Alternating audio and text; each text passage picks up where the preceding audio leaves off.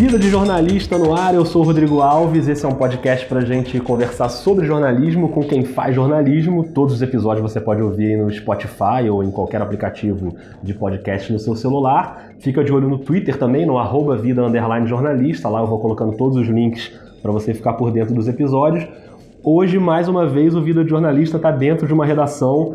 E olha, é uma redação que eu acho que muito jornalista gostaria de trabalhar, ou pelo menos de conhecer a redação da revista Piauí, aqui na Zona Sul do Rio de Janeiro. Estou aqui para conversar com a Malu Gaspar, repórter e uma das jornalistas mais importantes aí da cobertura política do país e também muito familiarizada com o mundo dos podcasts, né, por causa do Foro de Teresina, o podcast de política da Piauí que tem episódio novo toda quinta-feira. Então, Malu, eu sei que a cobertura dessa reta final de campanha tá fervendo, então te agradeço muito por tirar esse tempinho para bater um papo com a gente. Obrigado. Eu que agradeço. É um, um oi para todo mundo. É um prazer participar do programa. Legal, legal. Malu, a primeira vez que eu te mandei uma mensagem convidando para o podcast foi poucas horas antes do incidente lá da facada no Jair Bolsonaro em Juiz de Fora. E aí eu lembro que eu até te mandei uma mensagem logo depois falando, Malu, relaxa, depois a gente conversa. é Esquece. Uhum. E você teve até a consideração de me responder no meio do furacão ali. E então eu queria que a gente começasse contando como é que foi aquele dia, assim. Você lembra onde você estava e de que forma você recebeu a notícia ali? Menino, foi uma loucura, porque a gente estava aqui, era quinta-feira, véspera de feriado, já era quatro da tarde. Pra te falar a verdade, eu tinha gravado um vídeo ali com a Paula na sala, ali numa salinha de reunião, me preparando para pegar minha bolsinha e embora, na verdade. Quatro da tarde, no fim do feriado, estava tudo feito, matérias feitas, enfim, não era um dia movimentado, né?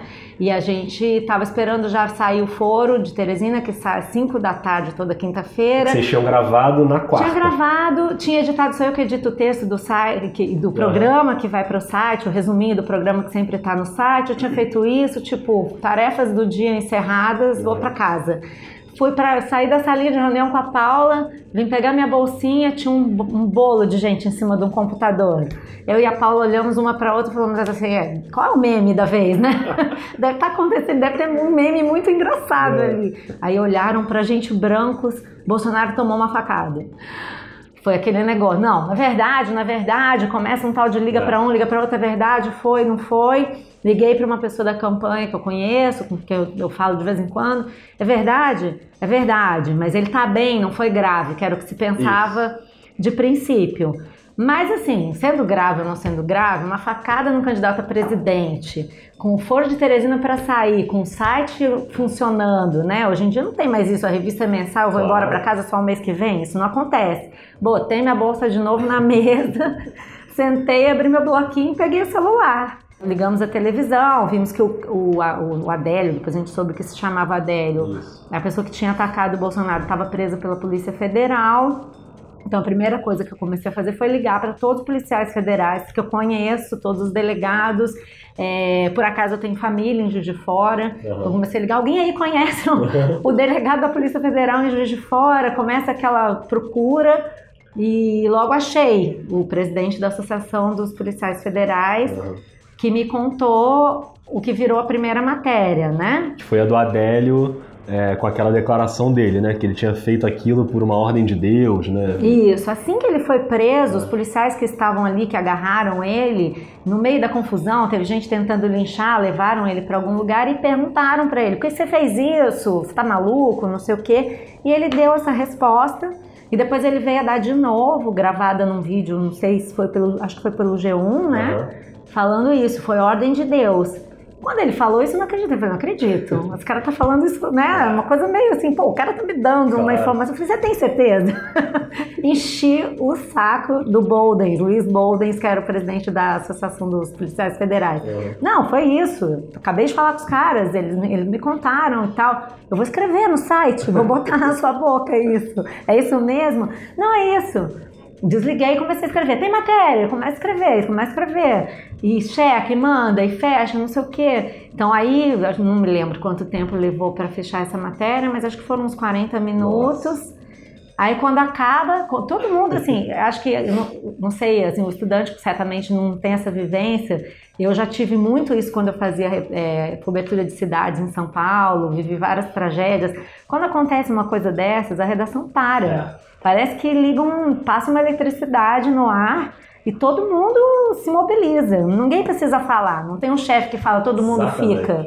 É. Não é todo mundo fica. Todo Tá mundo claro, ficou. é, é. Ninguém vai dizer pra você que você tem que ficar. Você fica, porque é assim que tem que ser. É, como eu comparo, por exemplo, no meu caso, que hoje eu estou trabalhando no esporte, quando teve a tragédia do avião da Chapecoense, às 4 horas da manhã, a redação do Globoesporte.com estava cheia e não precisou não ninguém precisa ligar ligar. pra ninguém, as Ninguém pessoas ligar. aparecem, mundo, porque é uma missão, você não consegue não estar naquela notícia, né?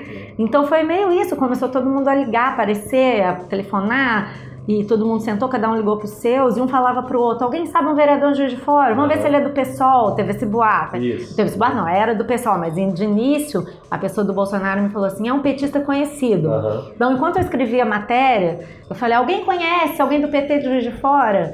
É um petista conhecido. Estão dizendo que é um petista conhecido, vamos tentar saber. E aí começa todo mundo a ligar pro diretório do PT, pro vereador tal, para não sei quem. E o dia vai indo, quando você vê, se passaram algumas horas. E aí você fez uma segunda matéria também com uma fonte dentro do hospital, dentro né? do hospital. Essa é, eu fiquei também curioso para saber. É claro, dentro do que você pode revelar para não identificar a sua fonte, mas como é que você chega numa fonte tão quente dessa?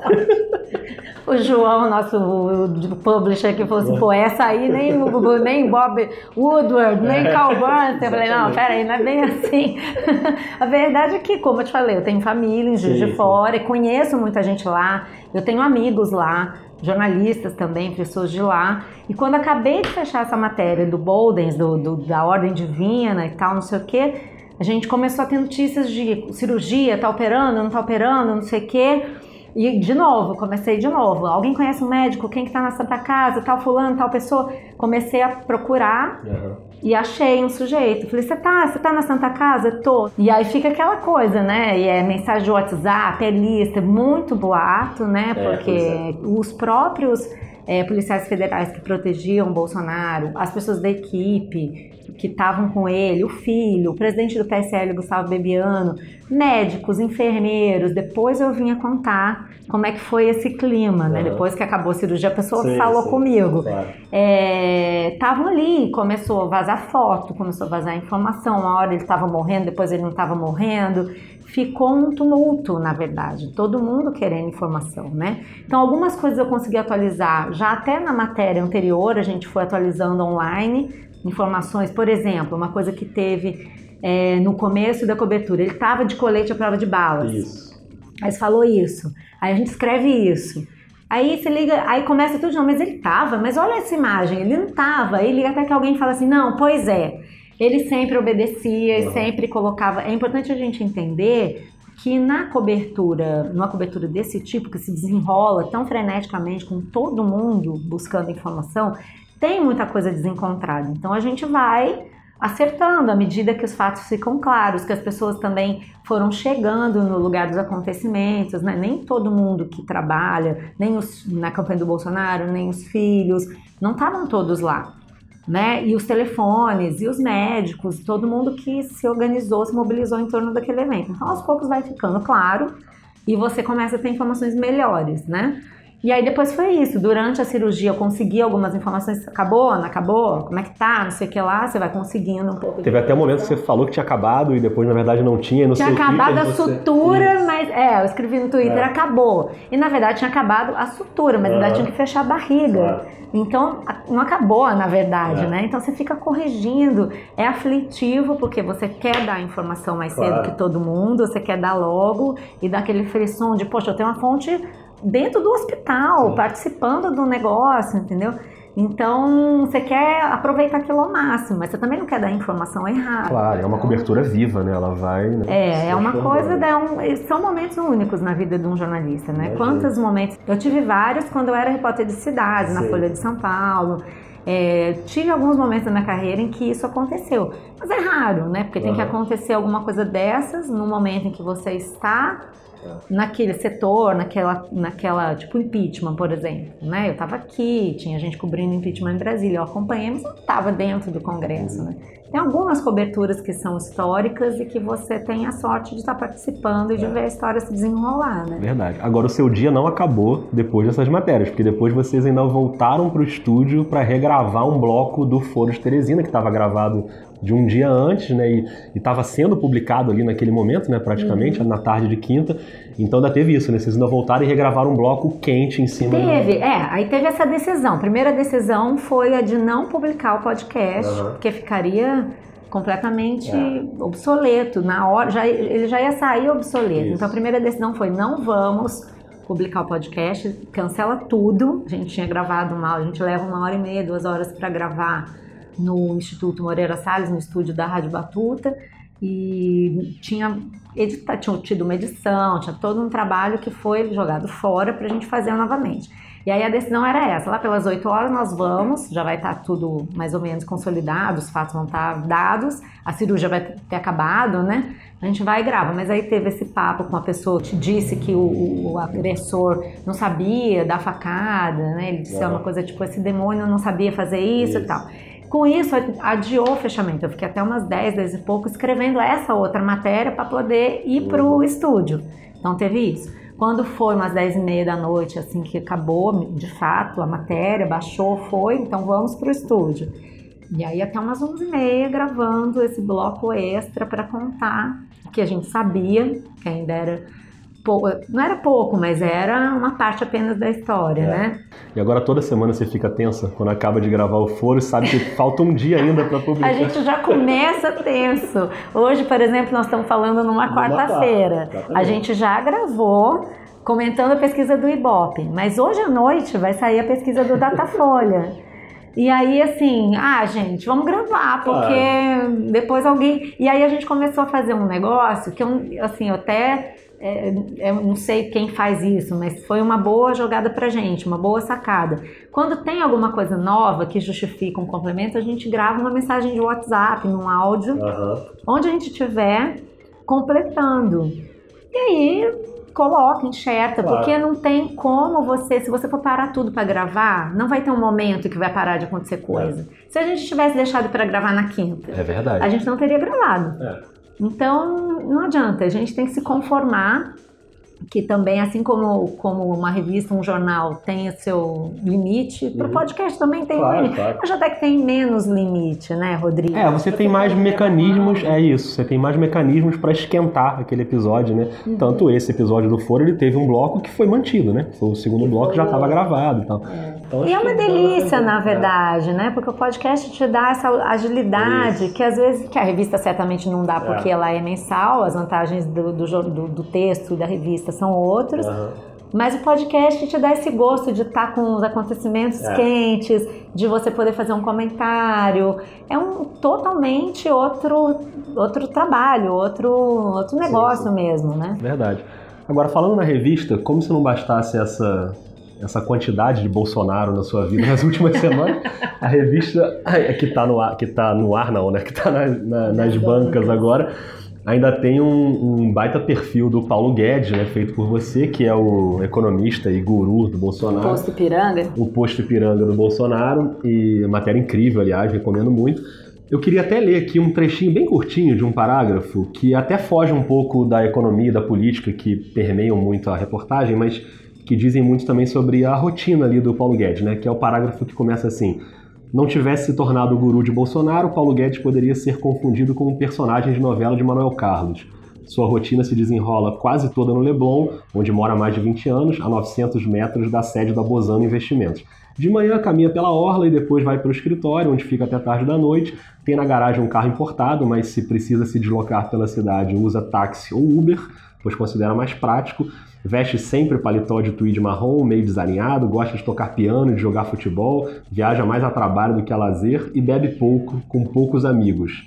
Malu, para chegar nesse nível de detalhe na vida do Paulo Guedes, como é que é a apuração de uma reportagem dessa? Quantas vezes vocês têm que se encontrar? O quanto você teve de abertura com ele para vivenciar ali essa rotina dele? Como é que é? Bom, eu não conhecia o Paulo Guedes, não tinha a menor ideia de como ele ia reagir a uma proposta de um perfil, então a coisa vai se desenrolando mais ou menos conforme a reação da pessoa, né? Uhum. Um perfil como esse da Piauí, que desde o início foi pensado para ser uma matéria de capa, então bem comprido, uhum. costuma ter, sei lá, 60 mil caracteres, até longo demais talvez, mas uhum. é pensado para ser uma matéria bem grande, bem de fôlego. Ele precisa, você precisa se encontrar muitas vezes com a pessoa, é preciso é. ter acesso eu já fiz perfil sem acesso ao, ao personagem, mas, mas, é muito mais difícil. O ideal, principalmente num caso como esse, que é uma pessoa que está é, preeminente na campanha, um protagonista da campanha, né? É preciso que você conheça essa figura, que era uma figura mais ou menos conhecida no mercado financeiro, mas para o eleitor em geral, quem é Paulo Guedes? Quem que é esse posto Ipiranga? De onde surgiu? O que, que esse cara pensa, né? Então era preciso também, para mim, importante encontrar com ele. Então, quanto mais acesso você tiver, melhor. Demorou um pouco para eu conseguir falar com ele, super ocupado, é, enfim, acho que ele de princípio não achou, não achou ideia interessante, não estava muito afim, assim, não era prioridade, não é que ele não estava afim, não era prioridade. Então demorou um tempo para eu conseguir conversar com ele, convencer a pessoa a falar, vai um pouco do interesse da pessoa e um pouco da sua capacidade de, de falar, de, de convencer que aquela matéria pode ser interessante, né? E eu acho que foi um pouco isso. A gente conversou no começo, no final de junho, tivemos uma conversa longa, porque nem to, nenhuma conversa com o Paulo Guedes é curta. Uhum. Eu até falo isso na é. matéria, ele fala bastante. Então tivemos uma conversa longa, numa sexta-feira, que durou um tempão. E a partir daí eu comecei a pedir para segui-lo. Não foi fácil, não é uma pessoa que dá acesso à família, eu não fui uhum. na casa dele, mas ele queria expor as ideias dele, como é comum acontecer para todos que estão em campanha, né? Eles querem aproveitar todas as plataformas. E nisso você vai perguntando, você encontra, você, posso te seguir na. No, ele tinha umas palestras para fazer, foi muito convidado para muitas palestras.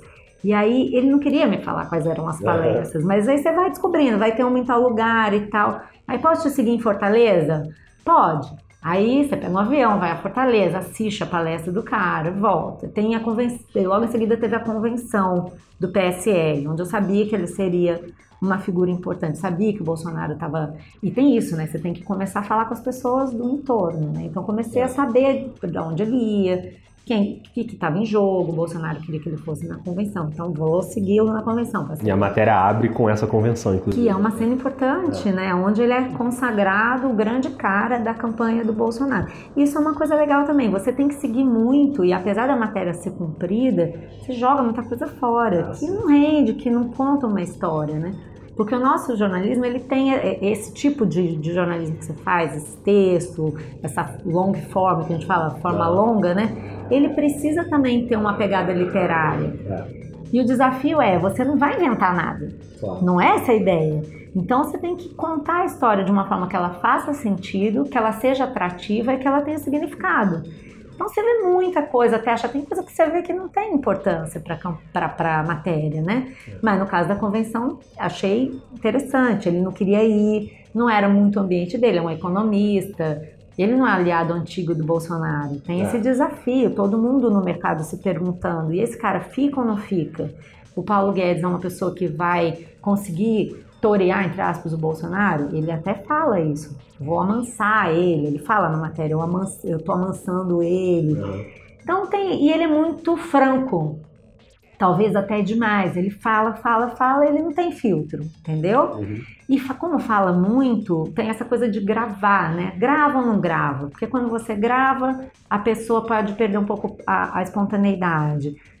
Mas não tinha saída. Primeiro, porque você está falando com uma pessoa importante, é um assunto delicado. Então já cheguei e já falei, vamos gravar tudo. Tá bom, vamos gravar tudo. E tem muita coisa que você não grava, mas você está observando na convenção, na palestra, né? Coisas que estão acontecendo no entorno. E é dizer também o seguinte, você grava, mas o cara pede off, claro, a fonte claro. fala assim, não, isso eu tô te falando em off. Tá gravado, mas a pessoa pediu em off. Muitas vezes a gravação, e isso eu explico muito para as pessoas, até se desenvolver uma relação de confiança, às vezes demora, mas ide é, eu sempre explico, eu gravo, não é para ter prova de que sim, não é sim. uma coisa litigante, é, a gente grava para poder lembrar, para ter a precisão das declarações, né? Muito tempo. Eu tenho quase 20 horas de gravações com Paulo Guedes, de conversas.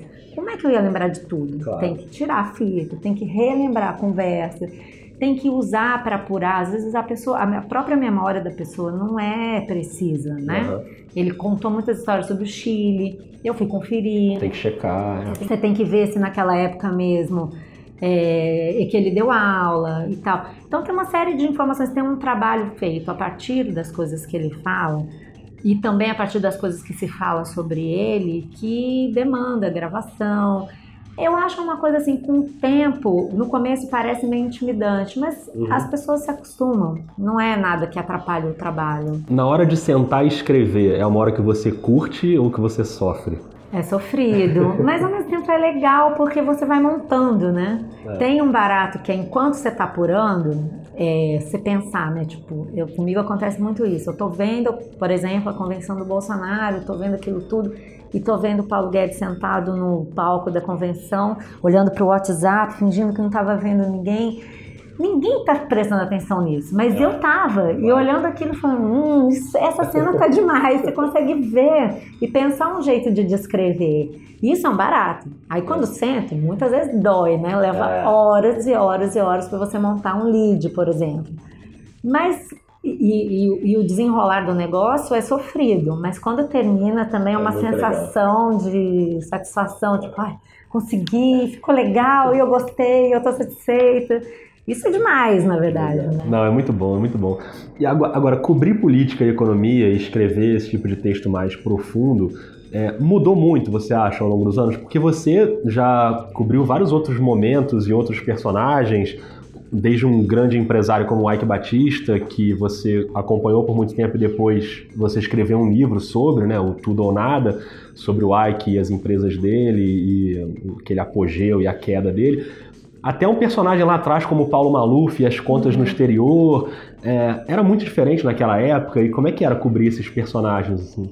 Rodrigo, acho que o que muda, na verdade o Brasil mudou bastante, é mais fácil você descobrir coisas sobre personagens importantes, né? Os arquivos são mais públicos, tem uma, uma demanda maior por transparência, isso ficou mais fácil. Mas o que eu acho que muda mesmo, para mim, que mudou foi a minha maturidade como repórter, entendeu? É, eu comecei a cobrir política você falou aí do Paulo Maluf, até um pouco antes na Folha de São Paulo, comecei a trabalhar na Folha em 95, final de 95, começo de 96. Eu cobria cidades, governo Maluf, governo Pita. Eu tinha 22 anos, né? E você cobre política, assim, todo mundo que se interessa por política se acha muito sabichão, né? Então a pessoa chega, começa a cobrir, achar que está arrasando e tal. Mas na verdade a gente é muito cru e os interesses que estão em jogo são muito maiores. A, é. gente, a gente às vezes não consegue vislumbrar o que está em jogo de fato. Né? É. Você vê o que está na sua frente, muito flagrante. Agora, todas as jogadas que tem por trás, você desconfia, mas é difícil você apurar. Você começa, você leva tempo para aprender como é que você apura, com quem você tem que falar para descobrir aquilo que parece ser, mas você tem que confirmar se é. E, e, aos poucos você vai entendendo como lidar com as pessoas também, né? De que forma que você vai conseguir tirar uma informação de alguém sem ser um traiçoeiro, prometer uma coisa que você não vai fazer. Uhum. Do que é o que mais as fontes se queixam e muitas vezes é, isso é, um, é uma queixa fácil de se fazer, mas também tem muito repórter que fala, ah, tá bom, não é é, é off, ah, tá bom, o cara top em off, depois abre o off. É. é um desafio isso. E não é só pelo, pelo, pelo, pelo, pela questão ética que é importante. Você não pode mentir para a sua fonte, claro. mas é pela sustentabilidade da sua carreira. Você não vai mentir para um, uma figura que você vai fazer uma coisa em off e depois não fazer e achar que vai ficar por isso mesmo, né? Tem, a gente vive da nossa credibilidade. Então, no começo, você tem que aprender como lida com isso. Depois, com o tempo, você vai entendendo como, que como funcionam as engrenagens do poder, né? E para mim foi importante mesmo essa maturidade, porque eu saí de São Paulo, eu tive uma passagem por Nova York e depois eu fui para Brasília pela Folha. E Brasília é um outro jogo, assim, Brasília é onde você aprende de fato como a política funciona, como aquelas pessoas interagem. E como, apesar de parecer que é tudo um jogo, um contra o outro e tal, na verdade está tudo interligado, né? Você entende que os interesses são de momento, que um Renan Calheiros hoje é contra o Lula, amanhã é a favor, um dia ele é pró-Collor e no dia seguinte ele é contra, e é como se você estivesse assistindo a série da HBO, entendeu? Frank Underwood. É aquilo, você começa a ver aquilo de dentro, como aquelas pessoas interagem. Isso também é um upgrade na sua compreensão Sim. de como cobrir, como falar e o que está de fato em jogo. Depois eu tive uma grande sorte que foi vir para o Rio como chefe da sucursal da Exame, que era uma coisa que para mim era parecia que eu estava indo para outro planeta, né? Porque uhum. quando você está em Brasília cobrindo política, você acha que esse negócio de empresário é tudo chato, é uma coisa é, uma, um assunto como se fosse um assunto menor, né? Quem está em política acha que aquilo que ele está fazendo é o mais nobre, é o mais relevante, é o mais decisivo. Só que quando você começa a entender de fato como se movem os interesses econômicos, é que dá aquele clique. Para mim foi isso. Aí que eu entendi que tudo aquilo que eu cobri em Brasília é, não, não era explicável per se, entendeu? Você começa a entender o que está explicando aquela uhum. movimentação daquela gente que estava lá em Brasília, e como os interesses são interligados, e como a economia brasileira, é, entre os empresários, todo mundo é sócio de todo mundo, e no fundo é tudo uma grande engrenagem, uma engrenagem só, onde estão os políticos, onde estão os empresários, os lobistas. É, não existe uma separação. Quem está em Brasília está em Brasília, quem está no Rio ou em São Paulo está só mexendo com os interesses das empresas. Não existe isso. E isso só o tempo e a maturidade vai te dar, a experiência. Na verdade, se você não entender economia, você não cobre direito à política. E se você não entender direito à política, você não cobre direito à economia. O repórter que cobre só economia, é, é, é até perigoso fazer essa generalização, mas é, é, um, é um risco uhum. você cobrir só economia sem entender a política. Porque você perde aspectos claro. importantes, né? Então, acho que foi uma sorte ter feito, passado de uma coisa para outra e chegar no final e conseguir, numa época que, que foi a época em que o Ike teve o auge e tal, e a gente viveu a era dos campeões nacionais, onde a economia e a política tiveram muito, muito, muito interligadas. Né? Que foi uma coisa que depois vai ficar evidente na Lava Jato, mas naquela época, uhum. para cobrir economia, você precisava entender de política, senão não dava para entender como é que as pessoas estavam se movimentando. Então foi uma sorte profissional e é isso que foi dando as ligas, né? Uhum. Ligando os botões na cabeça e determinando ah, qual a próxima pauta, o que, que é relevante, para onde que eu vou, com quem eu vou falar. Mas, por aí. Mas também dá muita dor de cabeça. O livro do Ike te rendeu um processo, não foi, não? Rendeu, mas já acabou. Já acabou. Assim, na verdade, a, a, é, foi um processo que a Flávia Sampaio, mulher uhum. do Ike, me moveu contra mim. Mas ela mesma acabou desistindo, porque acho que a vida dela ficou bem difícil é. depois. o negócio de processo a gente aprende logo, né? É, não tem problema ser processado. Sim, claro. O problema é perder o processo. É, é verdade. Então eu fiz um livro todo em off, que conversei com cento e tantas pessoas para fazer o livro. E era um assunto delicado, todo mundo querendo só falar em off e tal. E, e aí tinha uma conversa clara muito enfática da minha parte, ó, tudo bem, você vai falar em off. Mas tudo que você tiver de documento, tudo que você tiver de foto, tudo que você tiver de prova, era quase uma delação premiada, assim, do ponto de vista jornalista. Você vai me dar, porque eu posso ser processado, eu banco, eu banco esse off, mas eu não posso perder. E eu morri de medo mesmo, claro. né? Eu, vou, eu falei ali de empresários importantes, de políticos importantes, contei histórias de bastidores, que poderiam me render processo. Claro. Eu estava segura de que eu estava certa, mas poderia alguém é, resolver me processar. É. E no final deu tudo certo. Assim, o único processo que teve foi um processo que morreu por inanição, porque depois é. o Ike foi preso e tal, e a, a situação, as outras preocupações que ele passou a ter eram muito mais é. urgentes e complicadas do que me processar por causa do meu livro. Uhum. Não, e às vezes você acaba caindo em processos que não tem nada a ver contigo, como você, por exemplo, foi arrolada como testemunha, né? Ah, é. Lava Jato. Foi meu dia de celebridade né? do YouTube. Por causa da reportagem com o Delcídio do Amaral. E Rodrigo, você tá desenterrando. Ai, como é que Deus. foi essa experiência de chegar lá, dar uma atenção assim na hora? Como dá, dá muita atenção. Assim, só para o pessoal, para o ouvinte se situar, né? Eu, a gente, eu cheguei aqui na Piauí vinda da Veja em 2015 e logo comecei a, a, fazer coberturas ligadas à Lava Jato, grandes matérias ligadas ao universo da Lava Jato. E uma reportagem que eu fiz, que eu, que eu gostei muito, que teve muita repercussão, foi justamente essa sobre o decídio do Amaral, que era então, já estava fazendo a sua delação premiada, já havia feito sua delação premiada, já havia sido preso é, já estava em casa, é, ainda em, não em prisão domiciliar, mas já recluso ali, num acordo com o Ministério Público e tal. O Delcídio do Amaral tinha sido uma fonte que eu, eu, lá em Brasília, quando eu trabalhei em Brasília, era uma pessoa que eu conhecia fazia muito tempo, é uma pessoa com, que, com quem eu tinha mantido contato, mesmo depois vindo para o Rio de Janeiro. E desde que começou a Lava Jato, eu tinha muito essa vontade de fazer uma reportagem sobre um delator. O que, que pensa um delator? O que, que vive o delator? Quais são as escolhas que essa pessoa tem que fazer? É, o que, que muda a vida de uma pessoa que faz uma delação? E o que mais que eu posso tirar de um delator que ele não contou para ninguém, entendeu? Então, quando ele saiu da cadeia e foi para casa do irmão em São Paulo, eu comecei a procurá-lo. Na verdade, assim, um pouco para saber o que tinha acontecido, por Sim. curiosidade de repórter, e outro pouco para ver se, quem sabe, ele topa, né? Eu já tinha procurado vários delatores, estava querendo fazer essa matéria.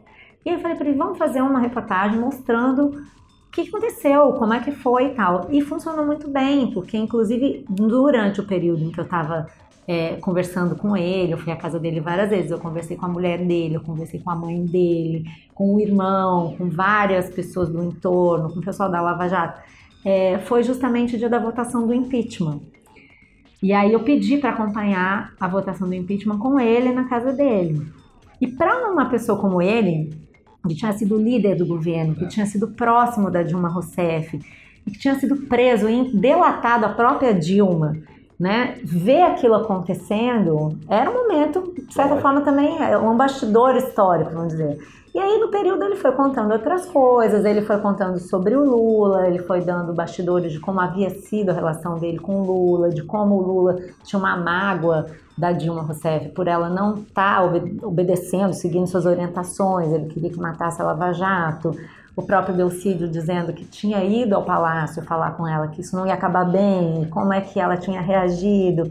Tudo isso foi é, é, montando a reportagem, né? E quando saiu a matéria sobre também os bastidores da delação, de como ele decidiu delatar, ele contava uma cena que foi o que fez a defesa do, do ex-presidente Lula me arrolar como testemunha, em que ele dizia que nos dias que ele ficou preso lá na, quartel da polícia em Brasília, ele ficou numa sala que tinha muito pouca ventilação, numa janelinha que ficava próxima de uma, um gerador.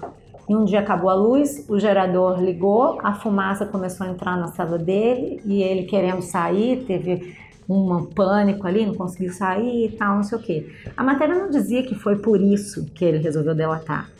E ele também não disse que foi por isso que ele resolveu delatar, mas a, a, reportagem mostrava das tensões, que a mulher dele dizia que ele tinha que entregar, que ele tinha que entregar o que ele sabia. E o que, que a defesa do Lula, ao ler essa reportagem, vislumbrou? A possibilidade de dizer que ele tinha feito uma delação sob pressão. Uhum. Então, quando o Lula começou nesse processo de é, combater as defesas da, as teses da Lava Jato, ele arrolou, não sei se você se lembra disso, eram 80 testemunhas. Sim, sim. Então entrou um monte de gente que não tinha nada a ver com a história. Entre elas eu, porque vamos combinar, o que, que um repórter tem a ver com isso, né? Não, e é até engraçado, né? Porque você chega lá e o trâmite é. As perguntas são: a senhora confirma essa informação, informação, informação? E você fala, confirmo, conforme escrevi na matéria. Foi divertido. Né? Primeiro medo era depois no dia seguinte estar no YouTube, que realmente aconteceu. aconteceu. Eu pensei, meu Deus do céu, eu não quero virar personagem do, da Lava Jato no YouTube, porque eu não tenho nada a ver é. com isso. Um medo, né, de falar. Você pode negar, porque não dá nem pra ver que é você, porque a imagem é tão ruim, né? Aquelas imagens de delação são tão ruins. Né? Não, e eu ali preocupada em falar. E, e aquela coisa, eu vou com um advogado, não é. vou, eu sou só testemunha, liguei para algumas pessoas que eu conhecia. O que, que eu faço aqui, né? Não tá, nunca tinha vivido essa situação, é. né? O jornalista depor como testemunha de defesa do Lula Poxa, sei lá, não é um papel que o jornalista vai fazer defesa ou acusação de ninguém. A gente está aí para fazer reportagens. Então foi meio desconfortável. Mas também, assim, outros jornalistas estavam é, sendo chamados para depor. Logo depois de mim, foi o ex-presidente Fernando Henrique Cardoso. eu pensei, bom, não sou só eu aqui no meio dessa confusão, tudo bem, está acontecendo com todo mundo, vamos lá. E eu procurei fazer até a reportagem, porque a senhora acha que ele estava desequilibrado psicologicamente? Como é que eu vou achar isso? Eu não claro. sou psicóloga, né? Não cabe a mim. dar esse tipo de opinião. Então foi um pouco assim constrangedor, eu fiquei preocupada de falar alguma coisa que o meu objetivo ali claramente era só falar o que eu publiquei e não causar nenhuma alteração no processo, entendeu? Porque eu não tinha nenhuma informação a mais. Se eu tivesse alguma informação que eu não tivesse colocado na matéria, teria sido até incompetência da minha parte, né? Não tinha nada mais para dizer. É né? Então, meu objetivo ali foi isso, passar pelo depoimento com a pessoa mais irrelevante do YouTube no dia seguinte. e depois ainda fui chamada de novo é. no processo em Brasília, que foi bem mais difícil. Eu fui interrogada pelos advogados do Delcídio, pelos advogados do Bunlai, do, do Zé Carlos Bunlai, que também é citado no processo. Fui interrogada pelos advogados do Lula, pelo juiz Valisney 40 minutos de tensão, assim, mas, mas também, assim, você vai para dizer o que você sabe, acabou, claro, né? Está tranquilo, é, né? Mas o juiz falava, a senhora que conhece muito esse processo, a senhora que sabe desses bastidores de Brasília, quando ele falava isso, eu pensava, meu Deus, o que, que ele vai perguntar? Mas deu tudo certo, só que é meio assim, né? Não é o papel que a gente quer estar, é, né? meio desconfortável, só, né? É, né? não. Imagino. Mas, Malu, para a gente já ir arredondando o nosso papo aqui, claro que a gente podia ficar horas aqui conversando sobre todas essas histórias espetaculares e incríveis. Mas eu queria que a gente voltasse para os dias atuais para falar, para terminar falando de novo sobre a campanha. E a Piauí ia fazer um debate né, com os presidenciáveis em parceria com o Poder 360 que foi cancelado porque alguns candidatos foram desistindo e fiquei até triste porque seria uma, uma experiência seria, é. de ver umas regras diferentes e um debate com mais liberdade, né? Sem aquele gesso que a gente está acostumado a ver. Por que, que você acha que não rolou e, e o que, que você acha desses formatos tradicionais de debate que a gente tem hoje? Então, a gente, a gente explicou um pouco como não rolou, mas eu vou te dizer é, o que, que, eu, que, que eu penso sobre isso. Era uma oportunidade de fazer um debate que não seguiria as regras que as TVs costumam seguir e que também são reguladas pelo Tribunal Superior Eleitoral. A gente não tinha obrigação de botar 15 candidatos de acordo com o tamanho da bancada ou de acordo com a intenção de voto. A gente, a gente determinou e acordou isso com os candidatos que os cinco mais bem colocados é, ficariam no debate. Isso daria uma, um, uma dinâmica mais, melhor para o debate. São cinco pessoas debatendo, são claro. dez, oito, nove, né? Isso seria legal. A outra coisa que é, era importante, faria o diferencial do debate, que eu acho que é onde pegou para os candidatos, é que a gente, colo... a gente daria um período de tempo fixo para eles escolherem como encaixar as réplicas e as tréplicas, como aproveitar o tempo, que poderia dificultar o controle para eles e causar talvez alguma gafe. É. Não era uma regra comum, então o candidato está treinado para fazer um debate de um determinado tipo, se acostumar para fazer outro, não sei o quê, também não, acho que não estava muito no, no planejamento deles. E eu tenho a impressão de que uma coisa que provocou um desconforto grande foi a ideia de que no último bloco eles debateriam com, entre eles, uhum. todo mundo contra todo mundo, sem regra. Que é uma coisa que foi feita na França, que funcionou bem, ficou interessante na, na eleição que o Macron ganhou. Isso foi é, é, seria legal. Eu acho que foi um pouco essa, essa coisa inusitada, é um debate que eu não sei bem como é que vai ser e tal, eu não vou querer. Acho que teve a história de muitos debates, né? A campanha está repleta de debates, sabatinas, é, encontros de todo tipo, é no rádio, no jornal, é na TV. E eu acho que para eles, eles começaram a achar que aquilo estava demais. E, e ao final, todo mundo começou a calcular. Os assessores se falam entre si. É bom que o uhum. ouvinte e o leitor claro. saiba disso. Existem as equipes dos candidatos que vão aos debates, que fazem as reuniões nas TVs, nos jornais e tal. São sempre as mesmas pessoas. Então acontece de um ligar para o outro e falar: vamos boicotar esse, uhum. não vamos naquele, né? Foi um momento em que o próprio Bolsonaro começou a dizer que não ia nos debates que não fossem principais, é. Globo, é, SBT, não sei, esses grandes. E ele sofreu facada. Então é. todo mundo que já não estava indo, também aí resolveu não ir mesmo, né? É, acho que seria uma super oportunidade, porque o YouTube estava bancando isso. Então, isso. todos os grandes, os youtubers famosos, o Whindersson Nunes, Natália uhum. Cury, essa gente que tem milhões e milhões e milhões de, de, de, pessoas nos canais, inscritos e tal, iriam estar no debate. Uhum. Então, ia ter uma reverberação nas redes sociais. Acho que seria legal. Mas enfim, não deu. Uma hora vai acabar pegando esse sim, formato sim. porque é inevitável, né?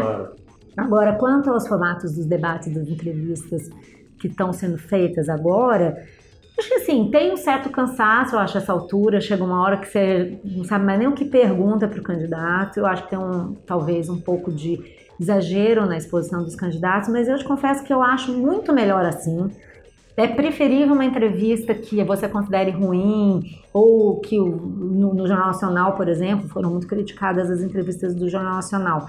É, é, faz criticar quando você não está lá, né? Mas é. é preferível uma entrevista criticada considerada ruim no Jornal Nacional do que um horário eleitoral pasteurizado, formatado para vender um, um, discurso de propaganda de sabonete. Assim, eu já falei no foro, num dos programas do foro de Teresina, que eu acho que o horário eleitoral é um desperdício de tempo e de dinheiro. Eu entendo que não seja uma tese consensual, mas eu acho que até a gente fez uma reportagem para o site da Piauí recentemente que mostrou que o nível de engajamento do eleitor é muito maior com as entrevistas, o interesse do, das pessoas é maior nas entrevistas, nas sabatinas, nos debates, porque é quando você vê o confronto de ideias. Então, assim, tudo bem, você pode achar que é preciso que realmente alguns candidatos que não têm espaço, principalmente para o legislativo, possam é. botar sua cara. Isso é, é um na, grande na campanha presidencial, acho que isso fica claro até quando a gente vê, por exemplo, o fato do Geraldo Alckmin ter quase o um monopólio aí do, do, do horário do eleitoral e a campanha dele não consegue não decolar. Nada, é difícil, porque essa campanha é uma campanha meio de, de virada mesmo, de mudança, de transformação. Ela é disruptiva para usar, é. disruptiva para usar o termo que que o pessoal aí da tecnologia gosta, ela é de certa forma disruptiva. Porque o horário de TV, o horário político na TV, não fez diferença alguma. Óbvio que o candidato não ajuda, mas Sim.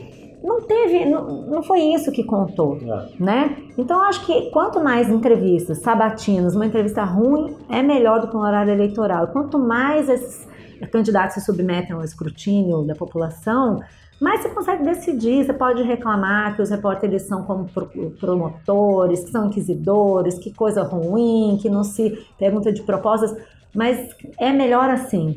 Eu acredito nisso piamente. Eu acho que é isso que vai ajudar o eleitor a esclarecer. Bom, se eu não é. acreditasse, né, o jornalismo para mim é, é um veículo, na verdade, para a democracia. E esse é o momento que a gente tem que mostrar que a gente é útil, né?